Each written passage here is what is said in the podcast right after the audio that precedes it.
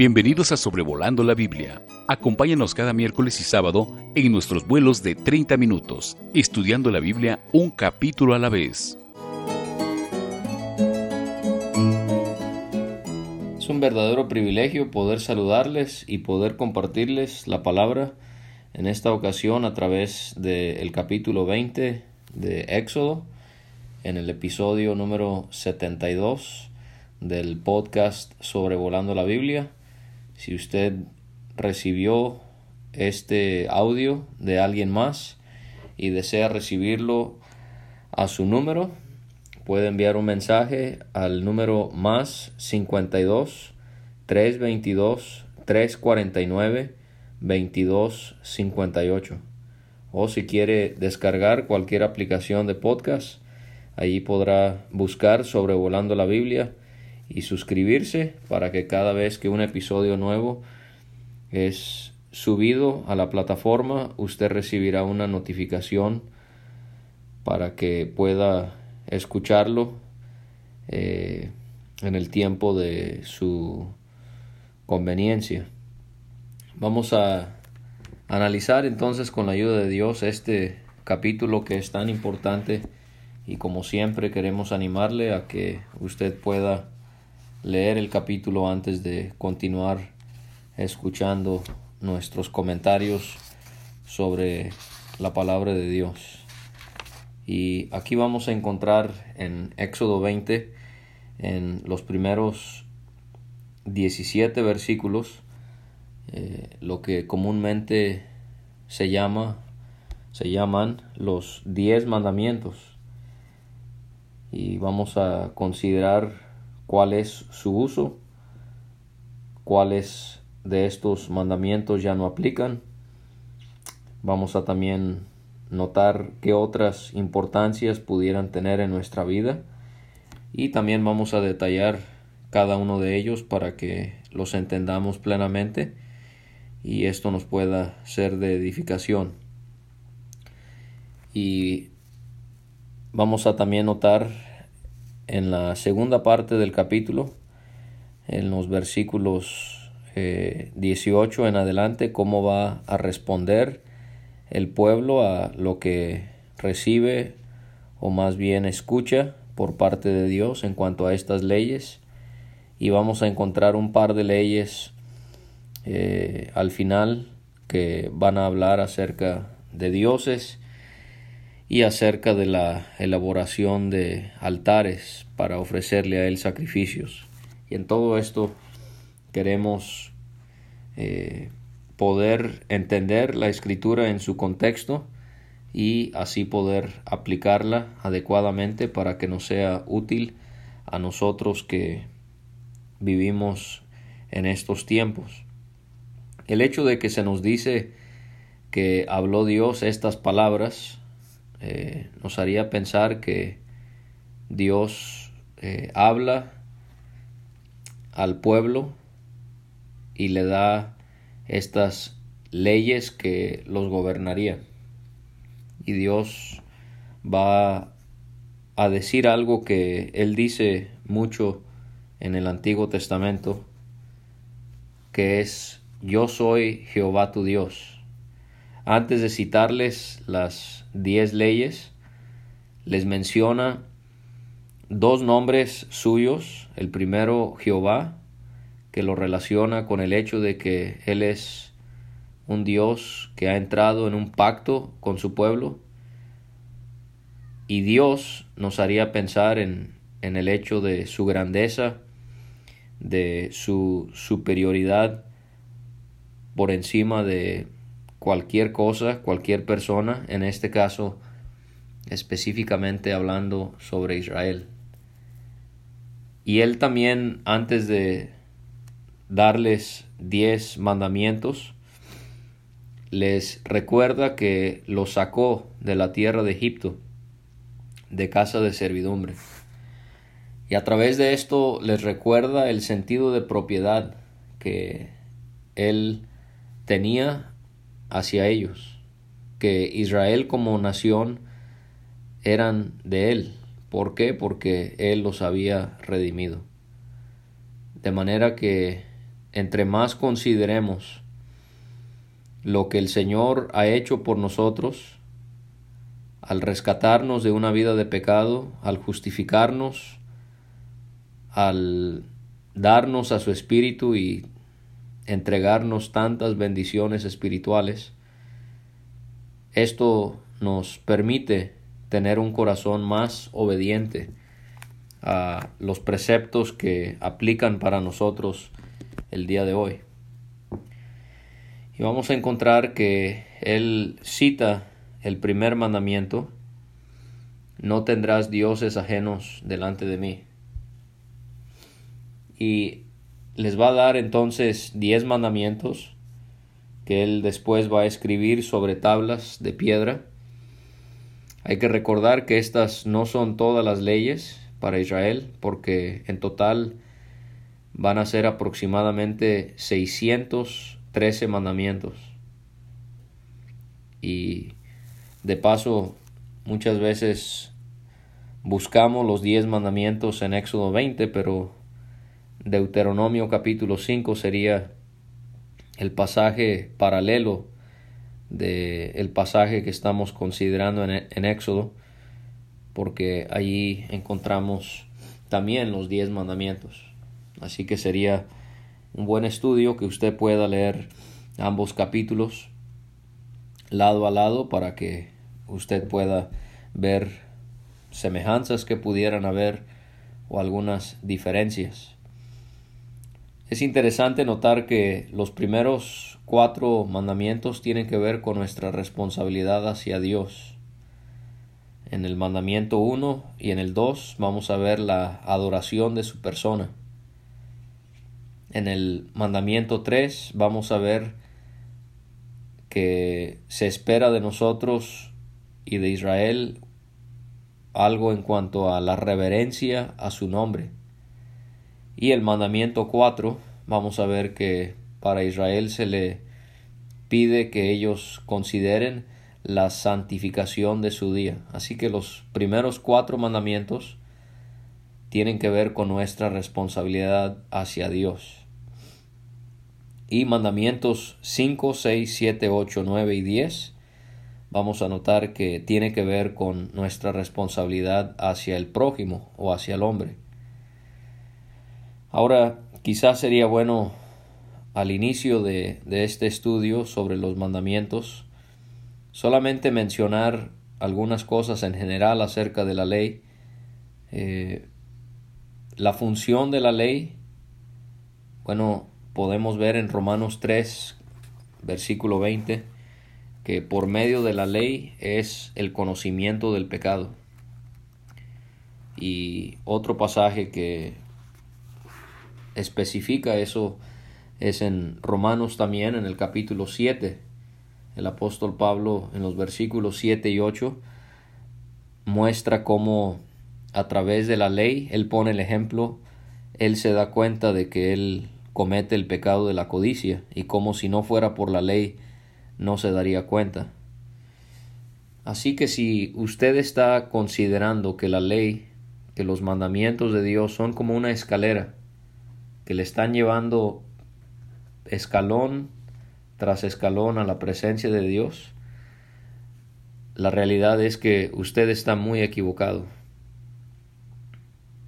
Dios enseña que la ley era para mostrarle a Israel y también a nosotros en la actualidad nuestra maldad. De manera que el ser humano en su naturaleza de pecado, si es sincero, al acercarse a la ley de Dios como un espejo que es, no como una escalera que algunos piensan que es, sino como un espejo, en vez de decir de uno mismo qué piadoso soy, o qué justo, qué bueno soy.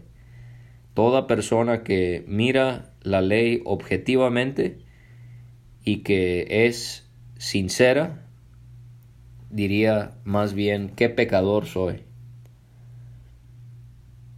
La función de la ley nos ayuda a conocer el pecado. En el episodio 71, cuando se enseñó sobre el capítulo anterior, el 19, se explicó muy claramente la distinción en la dispensación en cuanto a la ley y la gracia. Así que no voy a, mencionar ese punto porque usted lo puede encontrar muy bien explicado en el capítulo anterior. Si no lo ha escuchado, sería bueno que lo escuchara. Pero también agregar no solamente la función de la ley, pero la aplicación de la ley. En Romanos 7, donde ya he hecho mención de ese capítulo, Pablo nos enseña que hay partes de la ley que sí nos rigen aún hoy en la actualidad. Y él pone el ejemplo del matrimonio. Y de estos diez mandamientos habría uno solo que no aplica para nosotros. Todos los demás los podemos encontrar en el Nuevo Testamento que nos rige eh, en estos días de gracia después de que Cristo murió y resucitó. De estos diez, el único que no aplicaría sería el número cuatro. Acuérdate del día de reposo para santificarlo. Y vamos a entrar en más detalle en por qué nosotros hoy, en el 2021, como pueblo de Dios, no debemos de guardar el séptimo día. Todos los demás los encontramos de una o de otra manera citados en pasajes que sí nos conciernen, que sí van dirigidos a nosotros en esta dispensación. Otra aplicación de la ley que es muy importante, que es la más importante, es poder buscar a Cristo. Le animo a que usted lea y estudie los diez mandamientos y busque cómo cada uno de ellos fueron siempre cumplidos perfectamente por el Hijo de Dios. Él podía hablar de cómo la ley de Dios estaba inscrita en, en él, cómo él se deleitaba en la ley, cómo él la obedecía. En graciamasgracia.com usted puede encontrar una sección que se llama Prensa Acacia y ahí puede usted buscar un libro electrónico que hemos escrito titulado Cristo en toda la Biblia, Éxodo, y allí usted podrá encontrar cómo hay tantos ejemplos de Cristo cumpliendo la ley a la perfección en cada uno de sus mandamientos. Pero también la ley en sí, eh, los mandamientos que Dios le dio a Israel, aunque en su gran mayoría no aplican a nosotros, que somos parte de la iglesia y que vivimos en este tiempo, el estudio de la ley nos debe de ocupar porque no solamente aprendemos la santidad de Dios y lo que Él exige para nosotros, aunque no vamos a practicar las leyes y ponerlas en cumplimiento en un sentido literal, pero en un sentido espiritual sí, pero también hay tanto allí que nos puede hablar acerca del Señor. Y lo que se dijo en crítica lo tomamos como algo que nos anima, porque se ha dicho que en sobrevolando la Biblia movemos cada piedra para encontrar a Cristo, y eso es muy cierto, esa acusación la asumimos de todo corazón y eso es algo que seguiremos haciendo, eso es lo que más nos debe de ocupar. Si usted lee la Biblia sin tener a Cristo por delante en toda la Sagrada Escritura, me temo decirle que usted está en una gran pobreza espiritualmente hablando del conocimiento que usted pudiera adquirir de la palabra de Dios. No ver a Cristo en todo lo que Dios nos ha revelado es perder de vista la razón principal por la que tenemos la Biblia.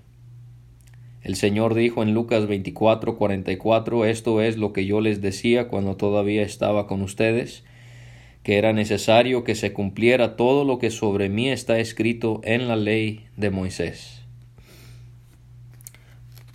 Ahí entonces claramente se nos da la libertad de poder encontrar en la ley de Moisés a nuestro Señor. Hay tantas figuras, tantas sombras, tantos tipos a través de personas, a través de animales, a través de eventos, a través de objetos que representan al Señor.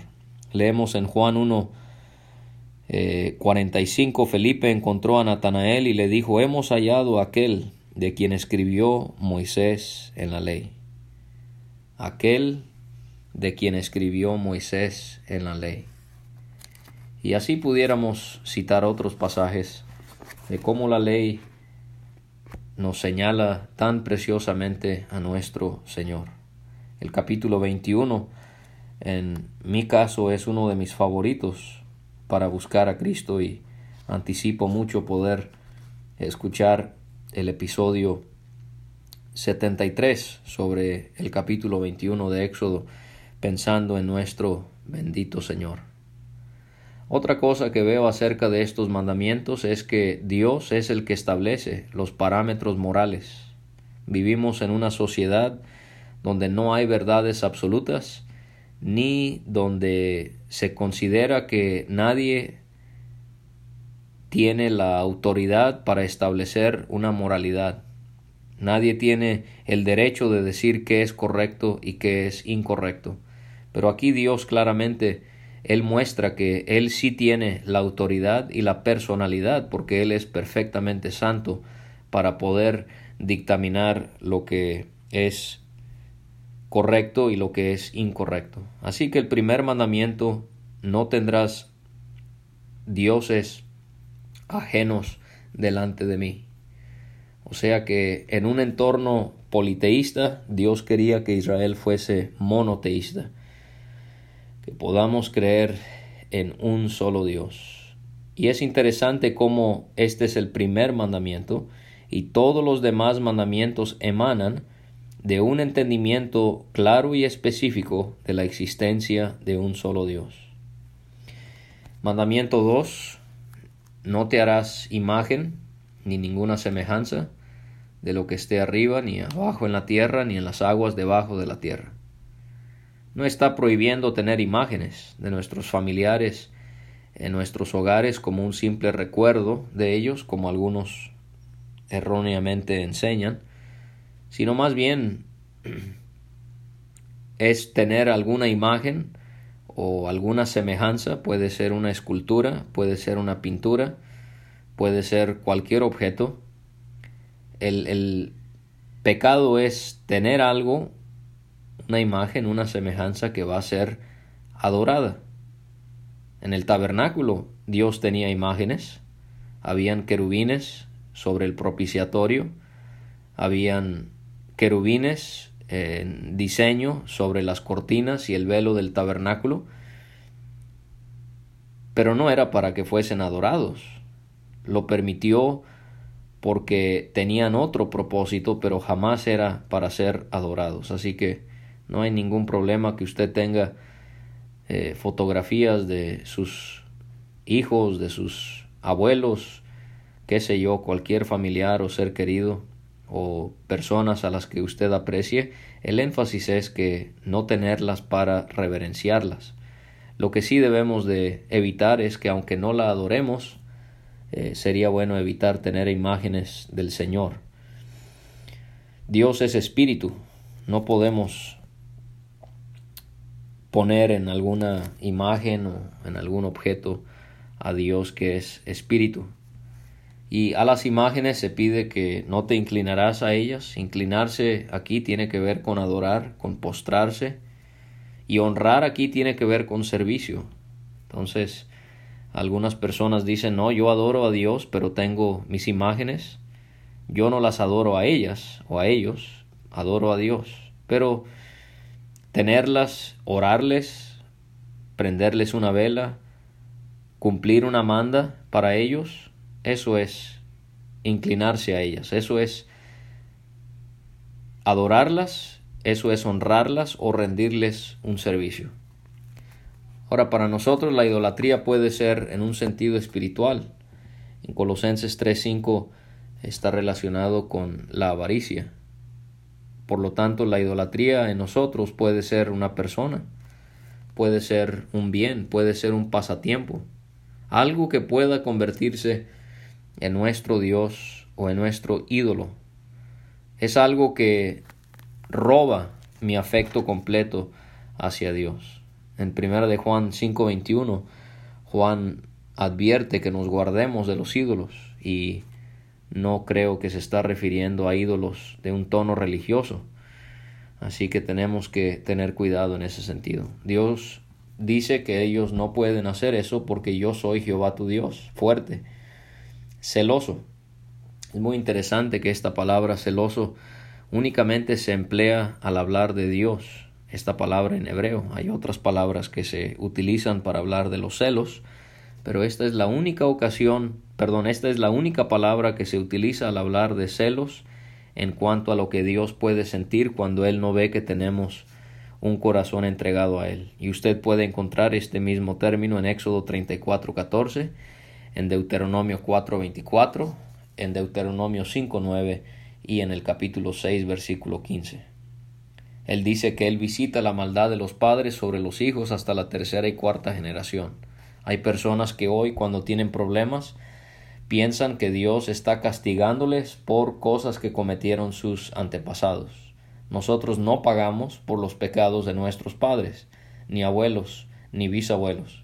Esto tiene que ver específicamente con Israel y específicamente en cuanto al pecado de la idolatría. Así que hay castigo para los que idolatran a objetos a aquellos que le quitan gloria a Dios, pero al, por el otro lado, Él dice hacer misericordia a millares, a los que aman y guardan mis mandamientos.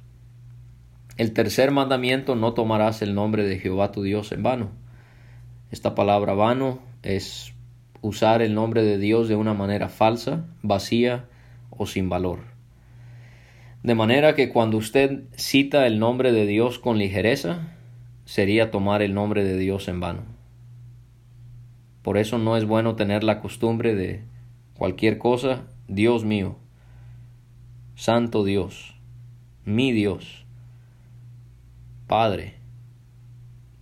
Tenemos que reverenciar el nombre de Dios. Pero también podemos tomar el nombre de Dios en vano cuando usamos su nombre al blasfemarle, cuando hablamos mal de Dios. También, en tercer lugar, pudiésemos tomar el nombre de Dios en vano al hacer algo perverso en el nombre de Dios. ¿Cuántas personas tienen capítulo y versículo para algo que supuestamente están haciendo con una buena intención, pero realmente es para justificar algo que es completamente perverso, algo que es completamente desagradable a Dios? Dios no dará por inocente al que tomare su nombre en vano. El cuarto mandamiento, acuérdate del día de reposo para santificarlo. Si usted lee Colosenses 2, 16 y 17 y Gálatas 4, 9 a 11, se va a dar cuenta que el Nuevo Testamento nos da la libertad de no tener que guardar un día, una fiesta, una ocasión en especial que tiene que ver con Israel. Y aquí aplicaría el día de reposo. No encuentro ni un solo versículo en el Nuevo Testamento que me pida guardar el séptimo día.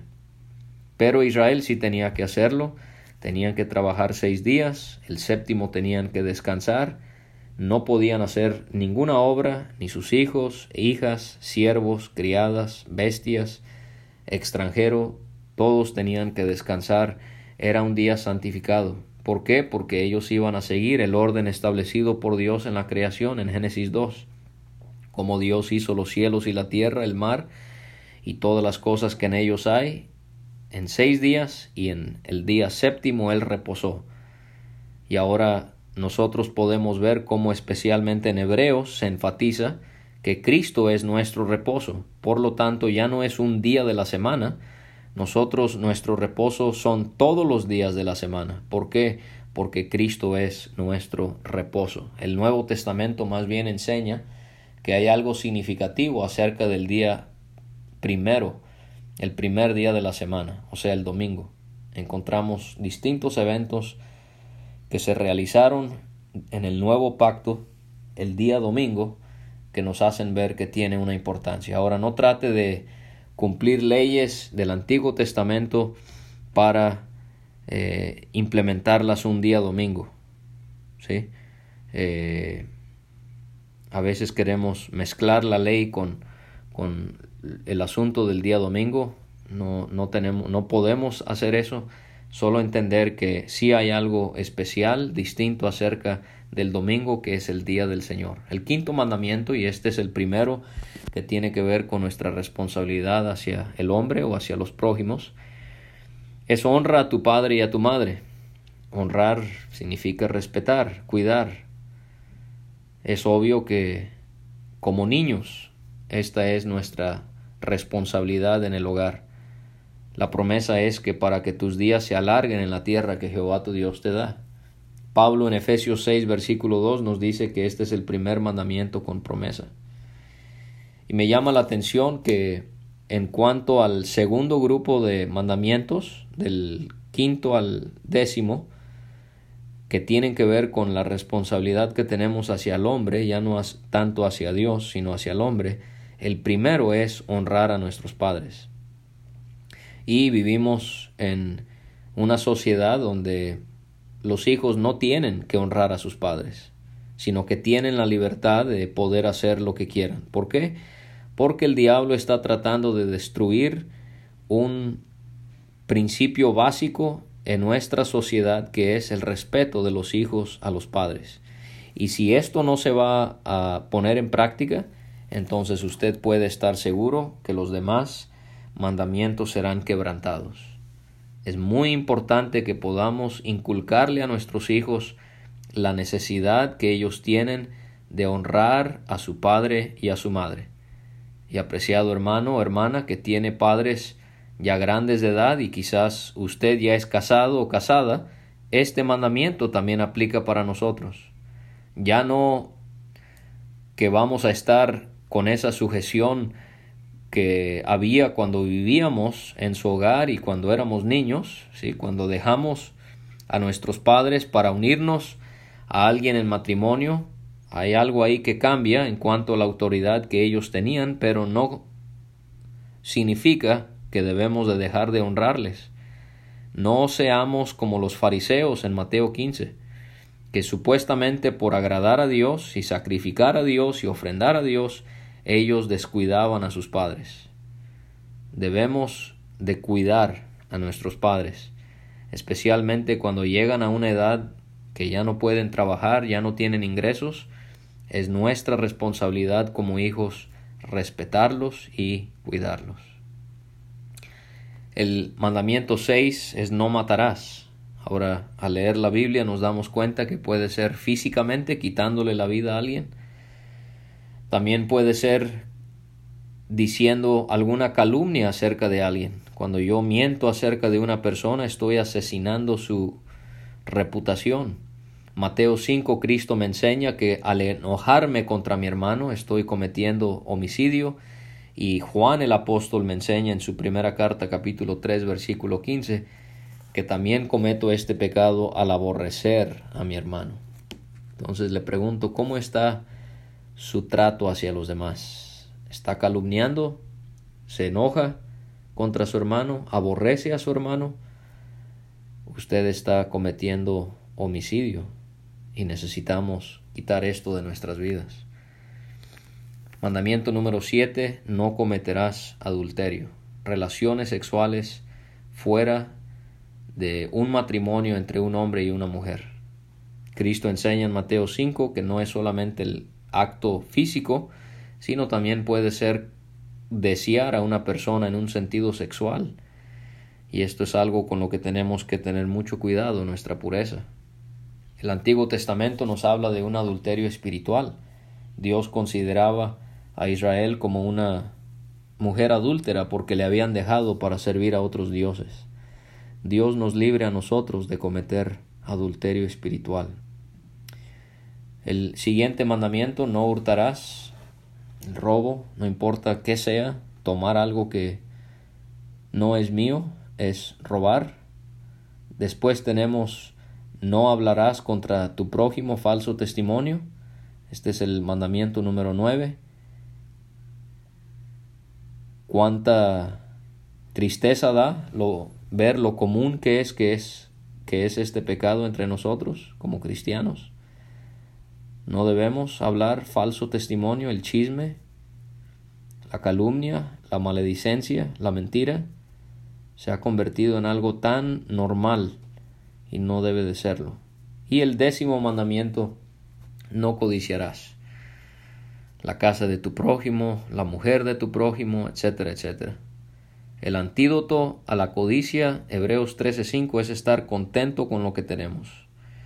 No permitir que nuestros deseos por tener más quiten el lugar que Dios debería de tener en nuestras vidas. Y dando estos diez mandamientos, el pueblo, se, ubicándose eh, al pie del monte del Sinaí, el Horeb, observaba estruendo, relámpagos, escuchaba el sonido de la bocina, el monte que humeaba, y viendo todo esto el pueblo tembló y se pusieron lejos. Así deberíamos de nosotros reaccionar a la gloria de Dios, a la santidad de Dios. Y le dicen a Moisés, habla tú con nosotros, y nosotros oiremos, pero no hable Dios con nosotros para que no muramos. Ojalá que nosotros tuviésemos este respeto, esta reverencia hacia Dios, quitar todo tipo de apatía e indiferencia a la infinita santidad de Dios. Moisés responde, no temáis, porque para probaros vino Dios para que su temor esté delante de vosotros, para que no pequéis. Entonces el pueblo estaba a lo lejos, y Moisés se acerca a la oscuridad en el cual estaba Dios. Y ahora Dios habla con Moisés y le dice, así dirás a los hijos de Israel, vosotros habéis visto que he hablado desde el cielo con vosotros. Y les va a pedir tres cosas. No hagáis conmigo dioses de plata ni dioses de oro os haréis. Otra vez está enfatizando el primer mandamiento. Si ustedes fallan en esto, van a fallar en todo. Número 2. Vemos en el versículo 24 la mención de altares. Dios está adelantando el hecho de que ellos van a quebrantar su ley y que van a tener que hacer altares para ofrecerle sacrificios y así expiar su pecado. Y él pide que los altares de tierra que hagan para él y que sean para santificarlo a él a través de holocaustos y ofrendas de paz, con sacrificios de ovejas, vacas, en todo lugar donde yo hiciere que esté la memoria de mi nombre, vendré a ti y te bendeciré. Esa era la manera en la que se expiaba el pecado y adoraban a Dios. Pero él pide, en cuanto a estos altares, que si hacen un altar de piedras, que no la labren de cantería, porque si alzares herramientas sobre él lo profanarás. O sea, no podía llevar las piedras del altar ningún diseño que pudiera hacerle un cantero, una persona que trabaja con la piedra. ¿Por qué? Porque había el peligro de que en vez de que se adorara a Dios, se adorara a la imagen, o que el artesano recibiría más gloria que Dios y la gloria que él solamente debería de recibir. Se parece mucho a lo que vemos hoy en la iglesia. Primero de Corintios 2, versículos 4 y 5, Pablo habla del conocimiento humano que tratamos de implementar en el Evangelio en vez de depender de la sabiduría que viene de Dios. Y pensamos que nosotros tenemos que añadirle al mensaje o tenemos que cambiar los métodos porque ya vivimos en tiempos modernos y queremos ver personas ganadas para Cristo y, consideramos que tenemos nosotros que mejorar el mensaje y el método que Dios nos ha dejado. Dios nos ayude a no como si fuera a grabar imágenes sobre las piedras en los altares. Y también les pide que cuando ellos suban al altar no sea por gradas o con escalones. Iban a ser con rampa, suponemos. ¿Por qué? Porque si eran con gradas, iban a descubrir su desnudez. Y esto nos representa como Dios en nuestra adoración a Él, Él quiere que le adoremos en espíritu y en verdad, según Juan 4:24. Él no quiere que nuestra carne, la desnudez representaría nuestra carne, todo lo que es perverso acerca de nosotros salga a relucir cuando supuestamente le estamos adorando a Él. Gracias por acompañarme. El Señor te siga bendiciendo en tu deseo de estudiar su palabra. Gracias por escuchar este estudio. Escríbenos a sobrevolando la Biblia gmail.com. Visita nuestra página www.graciamasgracia.com. Hasta la próxima.